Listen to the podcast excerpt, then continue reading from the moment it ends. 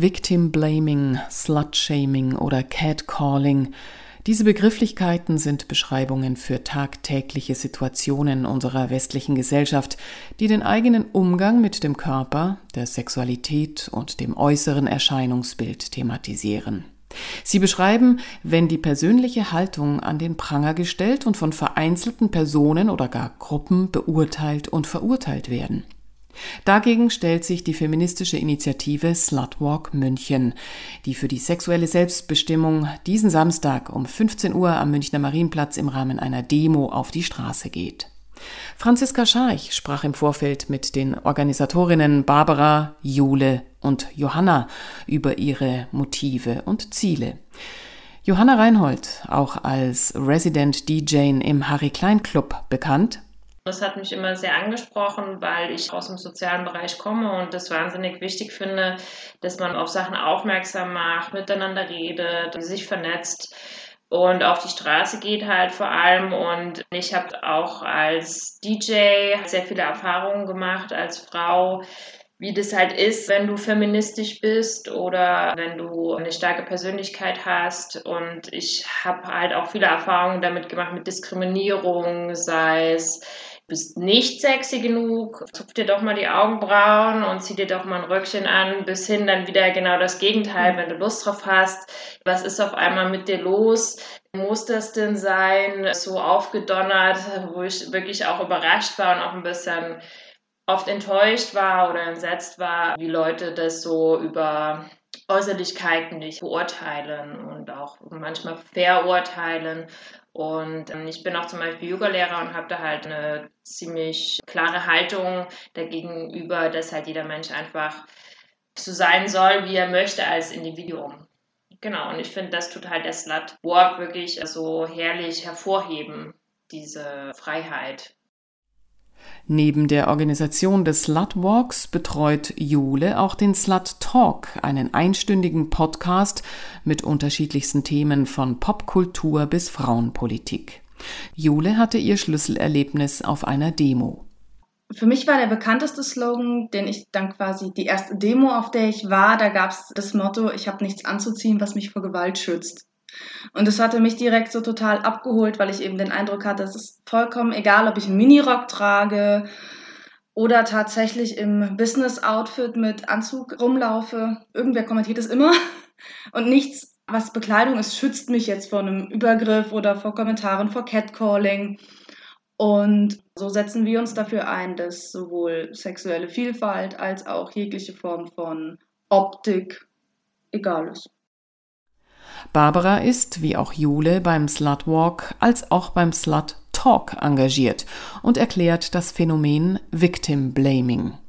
Ja, also auch die bekannten Begriffe so des Victim Blamings und Täter-Opfer-Umkehr. Dann halt andersrum zu sagen, ja, du hattest irgendwie einen zu kurzen Rock an oder warst irgendwie zu aufgedonnert und hast ja darum gebeten ungefähr, dass du belästigt wirst oder irgendwelche so hanebüchenen Erklärungen rauszuziehen, die dann wiederum das Opfer beschuldigen doch selber schuld zu sein an der Tat. Und Jule, wie du es gesagt hast, also im Prinzip kann man es ja auch gar nicht richtig machen. So. Weil egal, was wir anziehen, was wir machen, wie wir uns verhalten, wenn wir ausgelassen tanzen, dann sind wir Schlampen. Wenn wir es nicht machen, sind wir frigide. Also es ist alles, alles, was wir machen, was wir nicht machen, ist eine Erklärung, eine mögliche Erklärung dafür, warum ein Übergriff passiert. Und das darf halt nicht sein. Und das trifft halt Menschen, die weiblich sind, die weiblich gelesen werden. Das trifft aber auch Männer, die männlich gelesen werden. Das trifft alle dazwischen und darüber hinaus. Und genau auch dafür steht das Slutwalk zu sagen, okay, das geht einfach nicht für alle Menschen. Also es ist eben auch queer und intersektional, was uns ganz wichtig ist, dass wir halt nicht nur eine cis-weibliche Perspektive ansprechen, sondern dass wir halt uns für die ja, sexuelle und geschlechtliche Selbstbestimmung von allen Menschen einsetzen. Die feministische Initiative Slutwalk München zählt insgesamt ca. 25 Mitglieder. Sie sind zwischen 18 und 30 Jahre alt und diese Durchmischung betrifft auch die Geschlechterverteilung, wie Jule zu erzählen hat.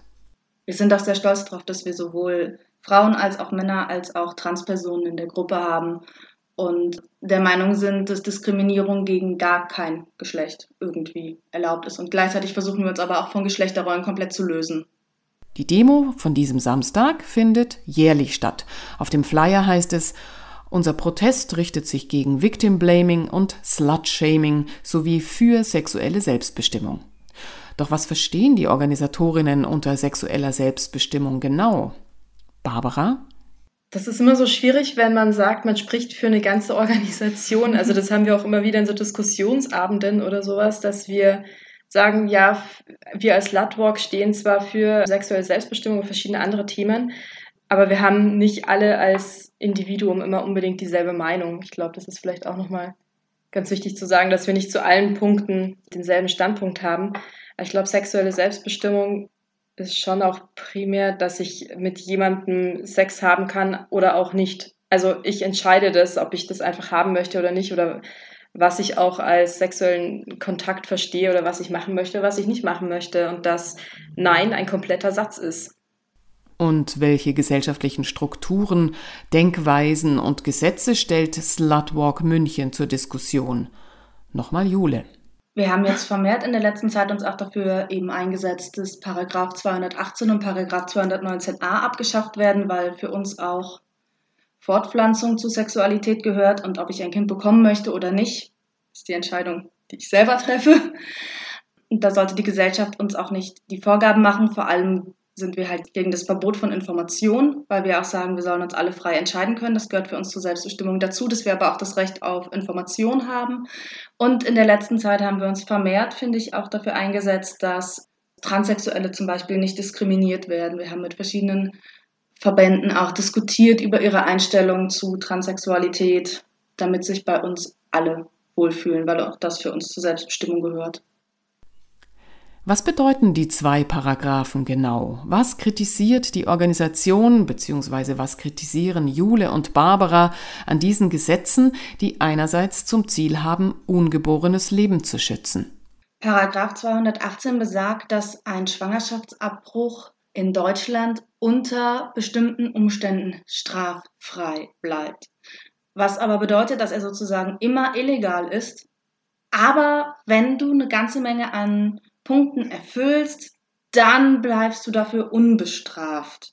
Was einfach schon eine Aussage ist, da ist ja eine Wertung in dem Gesetz, mit der man auch erstmal klarkommen muss als Frau, die sich zum Beispiel aufgrund von Behinderungen des Kindes oder von ungewollten Schwangerschaften oder eben im Falle einer Vergewaltigung, dann bleibt das nur straffrei. Es ist nicht legal und dadurch entsteht auch dieser Paragraph 219a, dass man für Schwangerschaftsabbrüche nicht werben darf.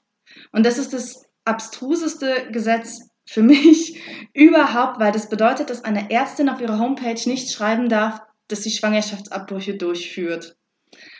Das gilt dann schon als Werbung.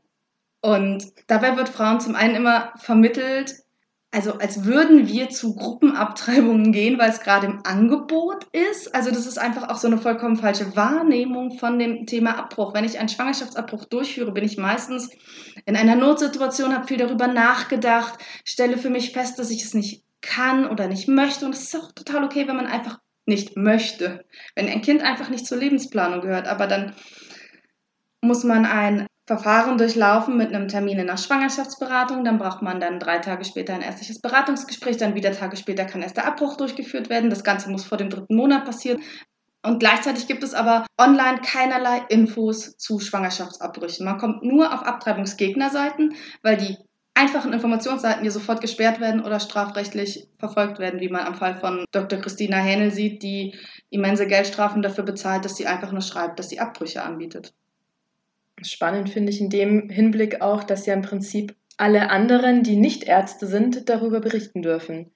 Also Journalismus oder sowas ist da ja auch ausgenommen. Die dürften zum Beispiel darüber berichten, wie so ein Schwangerschaftsabbruch funktioniert und alles. Aber ich finde, das sind halt eigentlich nicht die Quellen dafür, die darüber berichten sollten, sondern ich möchte ja von meiner Ärztin, meinem Arzt die Infos bekommen, wie so ein Abbruch abläuft oder was da passiert und nicht irgendwie bei glamour.de lesen oder keine Ahnung was. Und man darf auch den Druck der Abtreibungsgegner da nicht unterschätzen, weil sobald ich eine Informationsseite hochlade, braucht die in Deutschland ein Impressum. Und dann steht mein Name da frei zugänglich für sämtliche Pro-Life-Organisationen. Das sind Organisationen, die regelmäßig vor Abtreibungskliniken stehen und Patientinnen beschimpfen. Ja, da kommen wir in Deutschland an den Punkt, wo sich viele Menschen überlegen, aber ich möchte meinen Namen nicht auf so einer Homepage stehen haben, weil ich Angst habe, dass die auch vor meiner Haustür stehen. Und somit haben wir nicht nur ein Werbungs- oder Informationsverbot, sondern es wird ja auch denen, denen es erlaubt ist, total eingedämmt. Wir werden ja auch in dem eingeschränkt, dass wir nicht informieren können. Und wie sähe der ideale Entwurf aus? Nochmal Jule. Zu solchen Themen machen wir sehr gerne Diskussionsabende in der Gruppe, weil wir da auch zum Teil feststellen, dass wir da tatsächlich auch verschiedener Meinungen sind, weil es auch sehr schwierig ist, weil natürlich man muss irgendeinen Monat festlegen, bis zu dem zum Beispiel man abtreiben darf.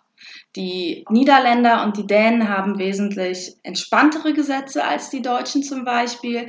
Vielleicht kann man sich da Inspiration holen. Also wir arbeiten auch gerne mit Pro Familia zusammen und sind auch nicht der Meinung, dass ein Beratungsgespräch unbedingt abgeschafft werden muss oder Pro Familia jetzt die Bösen sind. Im Gegenteil, die sind unglaublich hilfreich. Die kommen auch gerne zu unseren Aktionen und wir zu ihren Aktionen.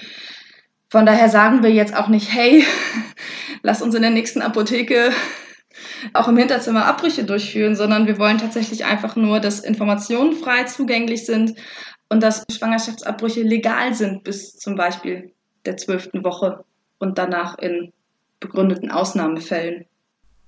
Wie steht ihr allgemein zu Gesetzen und politischen Maßnahmen? Sind es geeignete Instrumente, um einen gesellschaftlichen Strukturwandel einzuleiten? Johanna Reinhold?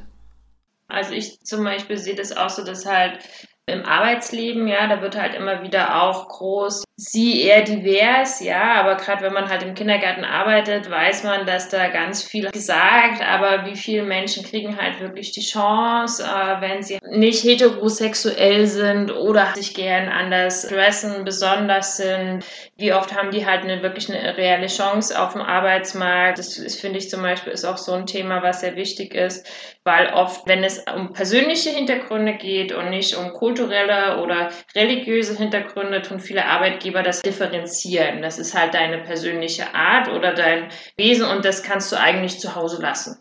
So, weil das hat ja am Arbeitsplatz, stört das vielleicht jemand. Das ist für mich zum Beispiel auch so ein Thema, wo ich finde, dass man dann halt da wirklich drüber reden sollte und das nicht so eine Farce ist, von der Regierung, die sagt, ja, unbedingt, das ist ja wie mit der Frauenquote, ist ja schön, aber ich als DJ zum Beispiel, ich hatte schon eine Residency vor zehn Jahren, wo ich das Gefühl hatte, ich habe das jetzt nur, weil ich die Quotenfrau bin und ich bin einfach nicht gewollt. Also ich bin zwar da, aber da, wo ich bin, bin ich eigentlich nicht gewollt. Und das ist, glaube ich, für keine Frau cool, wenn sie dann in einem Vorstand sitzt, aber eigentlich gar nicht gewollt ist, sondern nur diese Position hat, weil sie da reingeschoben wird. Und ich glaube, diese ganzen Kontroverse in der Politik sind ganz interessant für Feministinnen, weil es wird gesagt, uns wird geholfen, aber man kann mit Gesetzen eine Gesellschaft ja nicht verändern, nicht die gesellschaftliche Einstellung. Da geht es halt darum, dass wir darüber reden müssen, dass mit der Jugend schon gearbeitet werden muss, dass da viel mehr Aufklärung oder Kommunikation stattfinden muss und viel mehr